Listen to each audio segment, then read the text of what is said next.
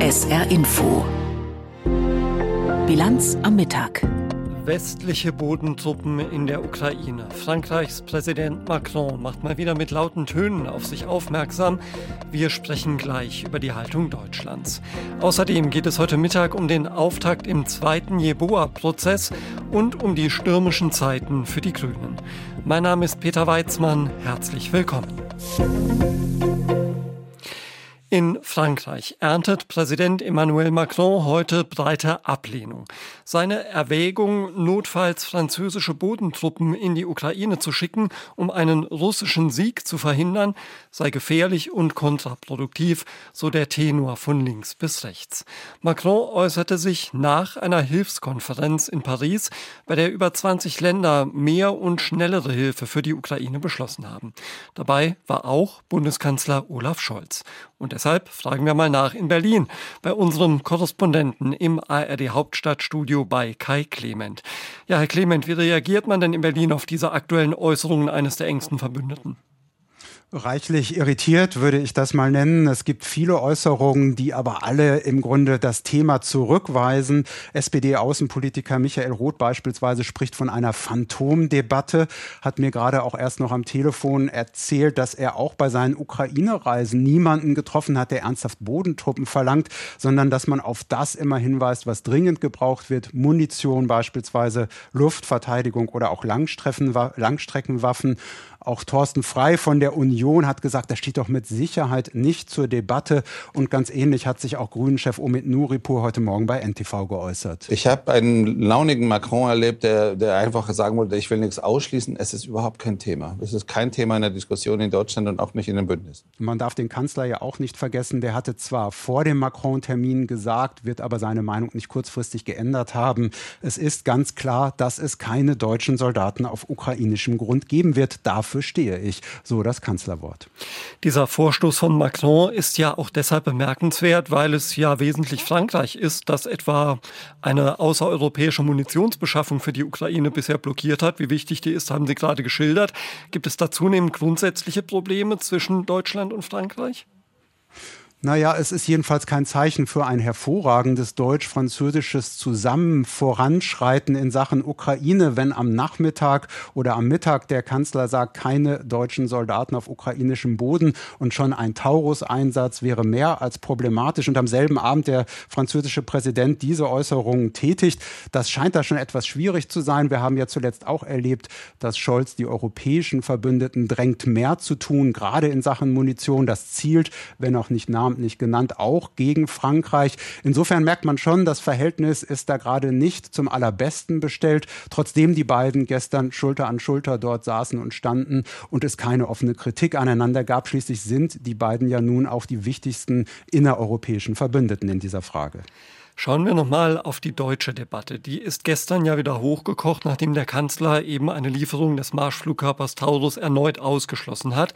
Danach hing der Haussegen in der Koalition noch schiefer als vorher. Wie ist da der Stand der Debatte? Ja, der hängt immer noch schief, würde ich sagen, der Haussegen. Denn genauso wie Sie sagen, ist es so, dass direkt nach den Äußerungen des Kanzlers, dass deutsche Soldaten, wörtliches Zitat, an keiner Stelle und an keinem Ort mit den Zielen, die das Taurus-System erreichen könnte, verknüpft sein dürfen. Direkt danach gab es schon wieder Gegenwind aus den eigenen Reihen, etwa von der unermüdlichen Marie-Agnes Strack-Zimmermann von den Liberalen, die gesagt hat, Scholz liege falsch mit der Behauptung, es brauche Bundeswehrsoldaten Soldaten in der Ukraine, um die Waffe vorzubereiten. Auch Agnieszka Burger von den Grünen sagt, wir haben doch alle Bedenken, ob juristisch oder technisch ausräumen können. Und da, wo ein Wille sei, sei auch ein Weg die Debatte ist bei weitem noch nicht zu Ende, zumal sie ja auch von der Union und damit der Opposition weiter befeuert wird. Scholz hat ja auch nochmal betont, dass Deutschland nicht zum direkten Kriegsbeteiligten werden dürfe. Dieses Argument hatten wir ja vor längerer Zeit schon mal gehört. Damals ging es um die Lieferung von Kampfpanzern. Die hat man dann irgendwann geliefert.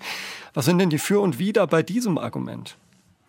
Ja, es geht da schon um zwei unterschiedliche Dinge. Das Verteidigungsministerium macht auch immer wieder deutlich, wenn die Panzer an die Ukraine übergeben sind, dann gehören sie der Ukraine. Deswegen äußert man sich beispielsweise auch nicht zum Zustand der Panzer und sagt, das liegt jetzt allein in den Händen der Ukraine. Insofern gibt man da etwas ab und ist dann dann auch nicht mehr dafür zuständig. Wenn man aber deutsche Soldaten entsenden würde, wäre das eine ganz andere Konstellation, wäre eine direkte Kriegsbeteiligung. Und wir erinnern uns ja auch noch an Außenminister Außenministerin Annalena Baerbock, die im Januar vergangenen Jahres im Europarat allerdings auf Englisch sich missverständlich ausgedrückt hat und da gesagt hat, wir führen einen Krieg gegen Russland und dann hinterher zurückrudern musste, denn genau das soll es ja nicht sein und dafür steht auch die Bundesregierung, dass man selbst nicht direkter Kriegspartner ist. Informationen zur Ukraine-Debatte in Berlin waren das von unserem Korrespondenten Kai Clement. Vielen Dank dafür. Ich Schauen wir auf den anderen Konflikt, der uns praktisch täglich beschäftigt. Über Optimismus wird da seit Tagen berichtet, was einen möglichen Waffenstillstand im Gaza-Krieg angeht. Jetzt hat US-Präsident Joe Biden erklärt, dass Israel bereit sei, die Kampfhandlungen im Gazastreifen über den muslimischen Fastenmonat Ramadan einzustellen. Zugleich hoffe er, dass bereits Anfang kommender Woche eine Waffenruhe in Kraft trete. Dieses Datum hat dann aber viele überrascht. Aus Tel Aviv Benjamin Hammer. Joe Biden war gerade bei einem Fernsehdreh und aß ein Eis, als sich der US-Präsident zu einem Thema äußerte, das nicht gerade zur Situation passte. Biden wurde nach einer möglichen Waffenruhe gefragt. Ich hoffe, dass es zu Beginn, ich meine am Ende des Wochenendes soweit ist. Mein nationaler Sicherheitsberater sagt mir, dass wir kurz davor stehen. Wir sind noch nicht fertig, aber ich glaube, nächsten Montag haben wir eine Waffenruhe. Am nächsten Montag schon? Davon war bisher in den Medien, die sich auf Verhandlungskreise berufen, keine Rede. Bislang hieß es, dass es seine Waffenruhe vor Beginn des islamischen Fastenmonats Ramadan geben könnte. Der beginnt etwa eine Woche nach dem von Joe Biden genannten Datum. Israelische Medien erinnerten heute noch einmal daran. Hat sich der US-Präsident also schlicht vertan? So oder so bemühen sich heute beide Konfliktparteien, nicht allzu viel Optimismus zu verbreiten. Ein Vertreter Israels wird von der Seite Ynet zitiert, er wisse nicht, worauf sich Bidens Optimismus stütze. Ein Vertreter der Hamas sagte, Bidens Äußerungen seien voreilig. Die US-Regierung macht seit Wochen Druck auf beide Seiten, sich zu einigen. Damit sollen eine Freilassung der israelischen Geiseln und eine mehrwöchige Waffenruhe ermöglicht werden. Die USA wollen verhindern, dass Israel schon bald eine Bodenoffensive in Rafah im Süden des Gazastreifens beginnt. Dort befinden sich über eine Million Zivilisten. Aktuell laufen weitere indirekte Verhandlungen in Katar. Vor Ort sind die Anführer der Hamas, aber auch eine israelische Delegation. Benjamin Hammer hat berichtet. Kommen wir zu einer Region, über die nicht so oft berichtet wird, deren Schicksal aber viele Menschen auch bei uns bewegt. Tibet. Tibet ist ja von der Volksrepublik China besetzt und verwaltet. Der Status der Region ist jedoch völkerrechtlich umstritten. Nach Berichten des US-finanzierten Rundfunksenders Radio Free Asia sind in den vergangenen Tagen nach Protesten nun mehr als 1000 Tibeter festgenommen, verhört und teils misshandelt worden. Eva Lambi-Schmidt berichtet aus Shanghai. Es dringt nicht viel durch an Informationen aus Tibet. Am Samstag soll die chinesische Polizei mit groß angelegten Verhören begonnen haben. Dabei sollen einige Tibeter so schwer geschlagen worden sein, dass sie ärztlich behandelt werden mussten. Das berichtet der US-finanzierte Sender Radio Free Asia unter Berufung auf mehrere einstimmige Quellen vor Ort. Der Sender hat den Auftrag, insbesondere aus Ländern mit eingeschränkter Pressefreiheit zu informieren. In den vergangenen Tagen hatte es dem Sender zufolge Proteste gegeben und zwar in Dirgur, einem osttibetischen Landkreis im chinesischen Landesteil Sichuan, direkt an der Grenze zum Landesteil Tibet. Auf einem Video, welches der Radiosender erhalten und mit Hintergrundmusik veröffentlicht hat, ist zu sehen, wie tibetische Mönche in rotem Gewand sich auf einem Platz vor einer Stadthalle versammeln und teils von Menschen in Zivil, teils von Polizisten in Uniform zu Boden gezwungen werden. Nach Angaben von Radio Free Asia wurden mehr als 1000 Tibeter festgenommen. Demnach haben sie gegen einen geplanten Staudamm der chinesischen Regierung protestiert und gefordert, das Projekt zu stoppen. Zwei Dörfer und sechs Klöster müssten den Angaben zufolge für den Bau umgesiedelt werden. Proteste wie diese sind in China selten, denn in der Volksrepublik gibt es keine Versammlungsfreiheit. Insbesondere im von der Außenwelt weitestgehend abgeschotteten Landesteil Tibet wird die Bevölkerung stark überwacht und kontrolliert. Ausländische Journalisten dürfen nicht nach Tibet einreisen. Die angrenzenden tibetischen Gebiete in Sichuan sind ebenfalls weitgehend abgeriegelt. Auch für Menschenrechtsorganisationen ist es schwierig, sich ein Bild von der Lage vor Ort zu machen, erzählt Kai Müller von der Organisation International Campaign for Tibet in Deutschland. Es ist äußerst schwer, aus Tibet direkte Informationen zu bekommen, da die chinesische Regierung die Kommunikation lückenlos überwacht, insbesondere ins Ausland oder im Internet. Es ist schon außergewöhnlich, dass die vielen Videos und Bilder von den Protesten in Derge und dem Vorgehen der Polizei überhaupt bekannt geworden sind. Diejenigen, die dies gemacht haben, haben sich ganz bewusst in große Gefahr begeben. Es dürfte klar sein, dass die chinesischen Behörden jetzt auch alles daran setzen werden, um zu verhindern, dass noch mehr Informationen nach außen dringen. In chinesischen Medien sind ausschließlich Informationen über den geplanten Staudamm zu finden, nicht aber über Proteste und Festnahmen. Nach Angaben der chinesischen Lokalregierung in Durgo hat ein städtisches Parteimitglied vor knapp einer Woche ein Dorf im Rahmen des geplanten Staudamms besucht. Das war ein Tag, bevor der Sender Radio Free Asia über Festnahmen von Tibetern berichtete. Für die jetzt verhafteten Tibeter bedeutet das nichts Gutes. Wir müssen davon ausgehen, dass sie in großer Gefahr sind, gefoltert zu werden und dass viele von ihnen lange Haftstrafen antreten müssen oder manche gar verschwunden bleiben. Sie hören die SR-Info-Bilanz am Mittag. Der Auftakt im zweiten Prozess zum Mord an Samuel Jeboa in Saarlouis 1991 ist gleich Thema bei uns. Jetzt haben wir erstmal Wichtiges in Kürze für Sie mit Denise Friemann. Der Synagogenattentäter von Halle ist wegen einer Geiselnahme im Gefängnis zu einer weiteren Freiheitsstrafe verurteilt worden. Er erhielt vom Landgericht Stendal weitere sieben Jahre Haft. Außerdem muss er zwei Justizbeamten Schmerzensgeld zahlen. Stefan B. verbüßt bereits eine lebenslange Freiheitsstrafe wegen eines Anschlags auf die Synagoge von Halle im Oktober 2019. Dabei hatte er zwei Passanten getötet. Die frühere RAF-Terroristin Daniela Klette ist festgenommen worden. Wie ein Sprecher der Staatsanwaltschaft im niedersächsischen Verden mitteilte, wurde die 65-Jährige gestern Abend in Berlin gefasst. Klette werden Sprengstoffanschläge und Geldtransporterüberfälle zur Last gelegt. Sie wird zur dritten Generation der linksextremistischen Roten Armee-Fraktion gezählt. Für die Beschäftigten in der saarländischen Stahlindustrie haben Gewerkschaften und Arbeitgeber einen Tarifabschluss erzielt. Nach Angaben der IG Metall erhalten die Beschäftigten eine Inflationsprämie von insgesamt 3000 Euro. Auszubildende bekommen 1800 Euro. Ab April kommenden Jahres steigen zudem die Entgelte um 5,5 Prozent. Der Tarifvertrag läuft bis Ende kommenden Jahres. Er gilt für rund 13.300 Beschäftigte der Eisen- und Stahlindustrie im Saarland im hessischen Wetzlar und im badischen Kehl. Nach dem Schuss auf ein Auto zwischen Bliesmengen-Bolchen und Ormesheim läuft weiter die Fahndung. Wie ein Polizeisprecher dem SR mitteilte, hatten zwei Unbekannte gestern gegen 18 Uhr mit einer Langwaffe in Richtung des Fahrzeuges einer Frau geschossen. Das Auto wurde verfehlt, verletzt wurde niemand. Die Zeugin beschrieb einen dunklen SUV, möglicherweise des Herstellers Audi. Ob ein Zusammenhang zu den Schüssen auf Autos bei Webenheim in der vergangenen Woche besteht, ist unklar. Viele haben nicht mehr daran geglaubt, dass dieser Fall irgendwann noch aufgeklärt und ein Täter verurteilt wird. Über 30 Jahre hat es gedauert, bis dann im Herbst vergangenen Jahres Peter S. unter anderem wegen Mordes und besonders schwerer Brandstiftung zu sechs Jahren und zehn Monaten Haft verurteilt worden ist.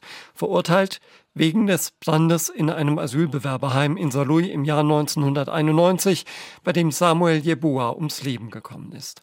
Während dieses Strafverfahrens in Koblenz ist aber auch eine weitere Person immer mehr in den Fokus der Ermittler gerückt. Peter S.T., der damalige Anführer der Saarlouier Neonazis. Er sitzt seit dem 6. Juni vergangenen Jahres in Untersuchungshaft. Der Generalbundesanwalt wirft ihm Beihilfe vor. Heute hat in Koblenz der Prozess gegen Peter S.T. mit der Anklageverlesung begonnen. Und vor Ort dabei ist unser SR-Reporter Jochen Marmit. Ihn habe ich eben gefragt, was Peter S.T. da genau vorgeworfen wird. Die Anklageverlesung war heute wieder im gleichen Saal vor dem gleichen Staatsschutzsenat. Das ist schon mal das, was auch die Bedeutung dieser zweiten Phase, kann man jetzt vielleicht sagen, in diesem ganzen Prozess beschreibt, äh, deutlich macht. Denn es geht wieder darum, um den Mord an Samuel Kofi Yeboah. Wer hat möglicherweise da Beihilfe geleistet. Und die wird ihm vorgeworfen, dem 54-jährigen Peter ST, der damals Kopf der Neonazi-Gruppe in Saarlouis gewesen sein soll. Und alle Zeuginnen und Zeugen haben eigentlich übereinstimmend immer über ihn gesagt, auch im vergangenen Verfahren, ohne dessen Wissen hinter seinem Rücken praktisch ist da nichts gelaufen. Und so wird ihm nun vorgeworfen von der Generalbundesanwaltschaft, er habe beim Besuch des Bayerischen Hofes am Vorabend des Brandes in der Runde gesagt, so etwas wie in Hoyerswerda müsste hier in Saarlouis auch mal brennen oder passieren. Und diese Aussage stammt von einem der dritte der Neonazis, der im Laufe der Ermittlungen sich daran erinnert hat. Und das ist sozusagen auch der Kernpunkt der Anklage, dass dadurch eine Beihilfe geleistet worden sei, die Peter S., der seinem Chef gefallen wollte, dann in die Tat umgesetzt hat und was dann zu diesem grausamen Brandanschlag geführt hat, bei dem Samuel Kofi Yeboah gestorben ist. Gab es denn heute eine Reaktion des Angeklagten auf die Vorwürfe? Der Angeklagte selbst wirkte sehr gelassen, sehr konzentriert, hat sich auch umgeschaut im Saal, als er reingeführt wurde. Er ist ein eher kleinerer Typ, ein bisschen in die Jahre gekommen, mittlerweile natürlich auch mit 54 Jahren, der anscheinend auch seit er in U-Haft sitzt, doch sehr konzentriert darauf hinarbeitet, dass dieses Image, er sei damals ein gefährlicher Neonazi-Anführer gewesen und äh, hätte sich nie davon losgesagt, dieses Image, das will er ganz massiv nicht mehr so dargestellt wissen. Das hat sein Anwalt auch deutlich zu erkennen gegeben, eben bei der Darstellung des Angeklagten, auch als die Kameras angingen. Das ist der eine Punkt. Er selbst hat nichts gesagt, hat weder zur Person noch zum Vorgang irgendetwas persönlich gesagt, sondern von seinem Anwalt und der ist auch kein Unbekannter in diesen ganzen Prozessen, Wolfgang Stahl, ehemaliger Beate Zschäper Anwalt aus dem NSU-Prozess, eine Bekanntmachung verlesen lassen und sie sagen, dass der wichtigste Punkt, die Aussage von Heiko S wird angezweifelt, sie habe so nie stattgefunden, er habe das nie gesagt. Und genau das wird auch Dreh- und Angelpunkt sein, worum es bei der Verteidigung vor allen Dingen gehen wird, um Heiko S. eben und dessen Aussage. Wenn man diesen Auftakt heute zusammenfasst, auch was den Umgang der beteiligten Parteien untereinander angeht, wie ist das gelaufen heute? Das ist schon bei der Verlesung der Stellungnahme durch den Verteidiger Wolfgang Stahl klar geworden, dass ein bisschen anderer Wind weht als im ersten Verfahren vielleicht. Denn er hat ganz klar gesagt, dass er Ermittlungsarbeit natürlich respektiert, die da geleistet worden ist. Aber solange dieses Gesagte, mutmaßlich Gesagte, nicht aufs Wort genau bewiesen werden kann, sieht er diesen Prozess dann eben nicht mehr als durchführbar an. Das heißt, wenn nicht nachgewiesen werden könnte, dass Brennen, so etwas wie in Hoyerswerda müsste mal in Saarlouis brennen gesagt worden sei, dann wäre es nicht haltbar, diese Beihilfe oder vielleicht sogar die Anstiftung eben weiter zu ermitteln. Und man hat sich also da gleich schon so ein klein bisschen Scharmützel auch geliefert zwischen Verteidigung, Generalbundesanwaltschaft und auch dem Senat. Es ging darum, wie darf der Angeklagte in den Saal geführt werden.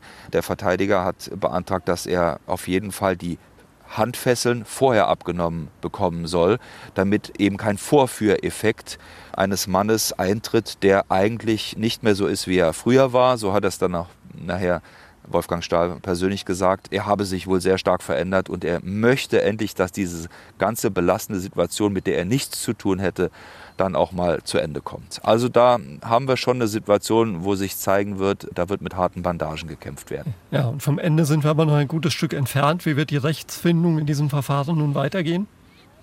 Es wird gleich äh, zum Auftakt, das ist nächste Woche, aus den Ermittlungsakten berichtet werden und dann schon am zweiten Tag, das ist dann der dritte Verhandlungstag, der Hauptbelastungszeuge Heiko S.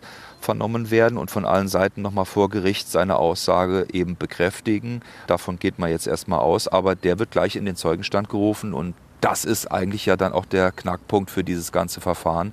Da darf man wirklich gespannt sein, ob er dabei bleibt. Informationen zum Auftakt im zweiten Jeboa-Prozess, diesmal gegen den Angeklagten Peter ST wegen Beihilfe. Mein Kollege Jochen Marmit ist für uns vor Ort in Koblenz und hat uns informiert. Die linksalternative Tageszeitung titelt heute Grüne mal wieder an allem schuld. Sie bezieht sich damit ironisch auf aktuelle Debatten wie etwa die um die CO2-Speicherung, die der grüne Klimaminister nun erlauben will. Und in der Tat stehen die Grünen in den letzten Wochen ja immer wieder im Fokus, vor allem auch von Demonstranten, die grüne Parteiveranstaltungen blockieren.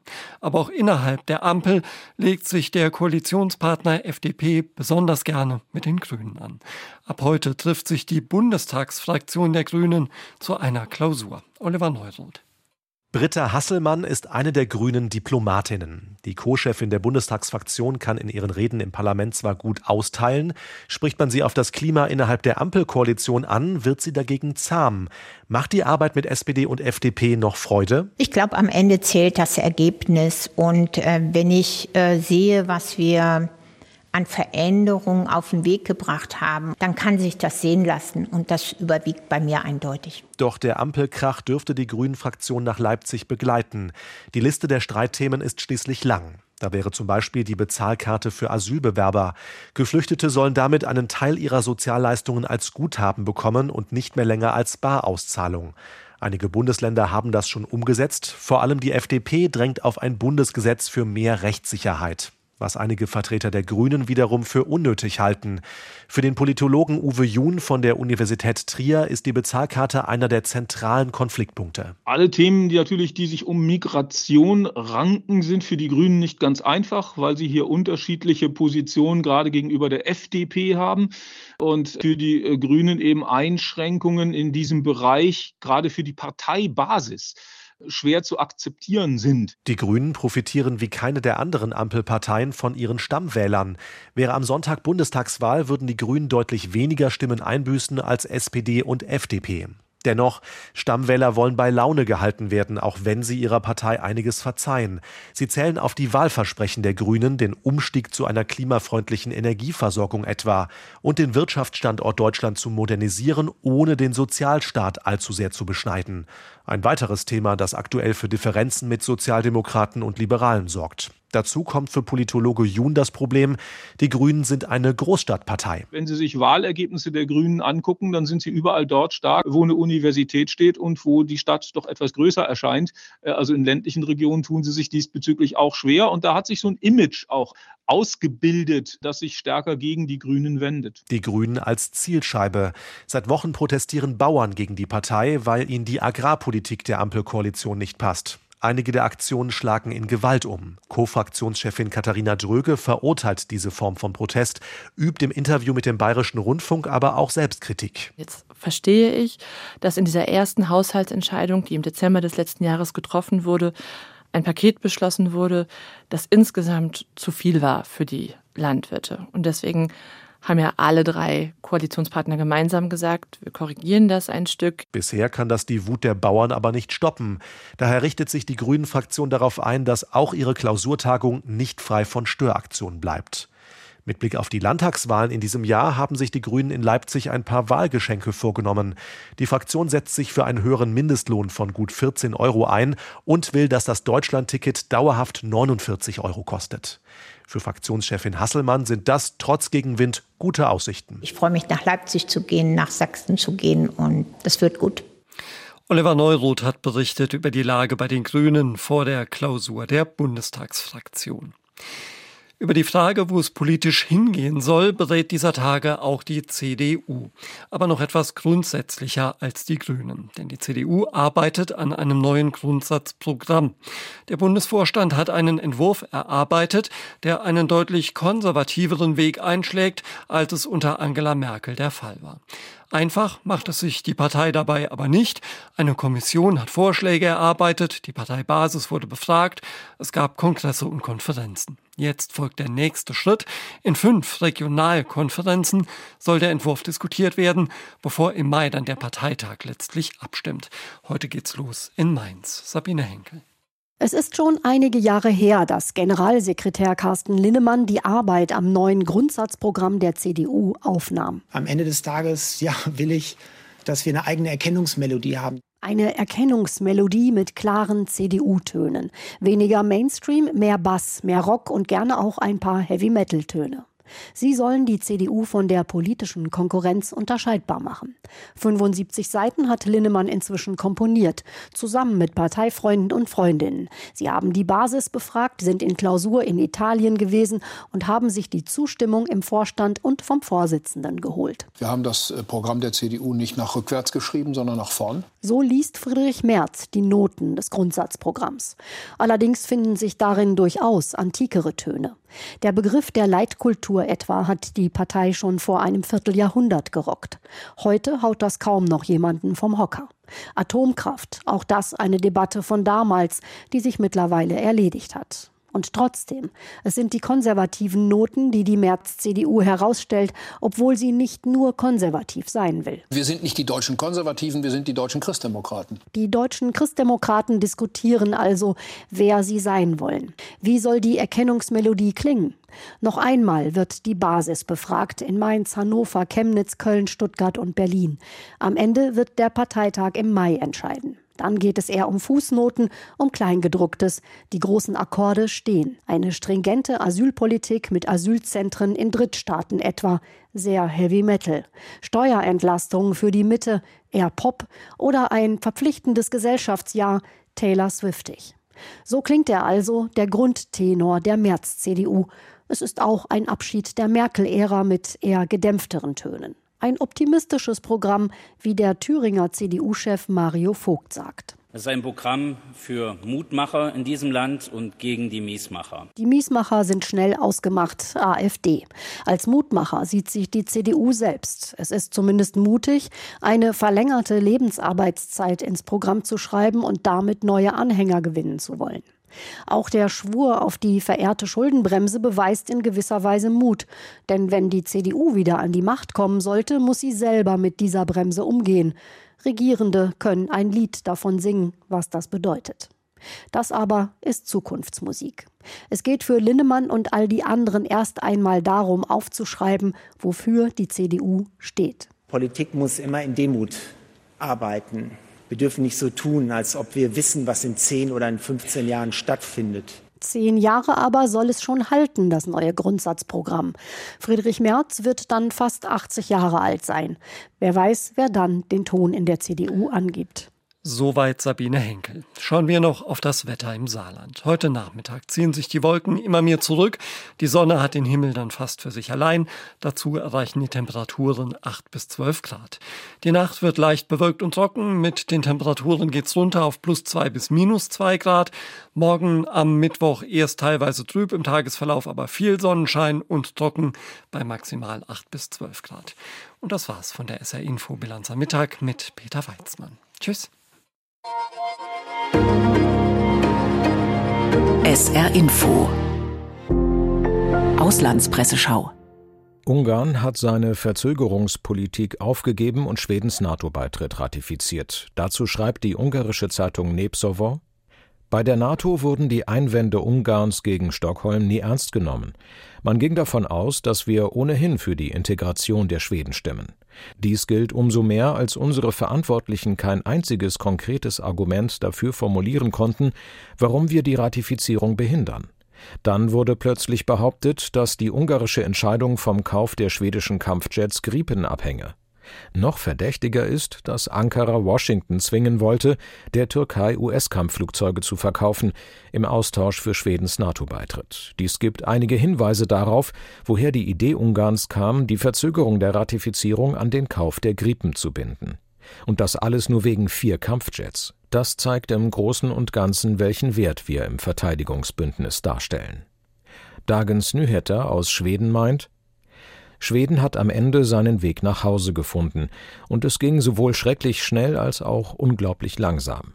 In den Wochen nach Russlands Einmarsch in die Ukraine ging alles im Frühjahr 2022 plötzlich ganz rasch.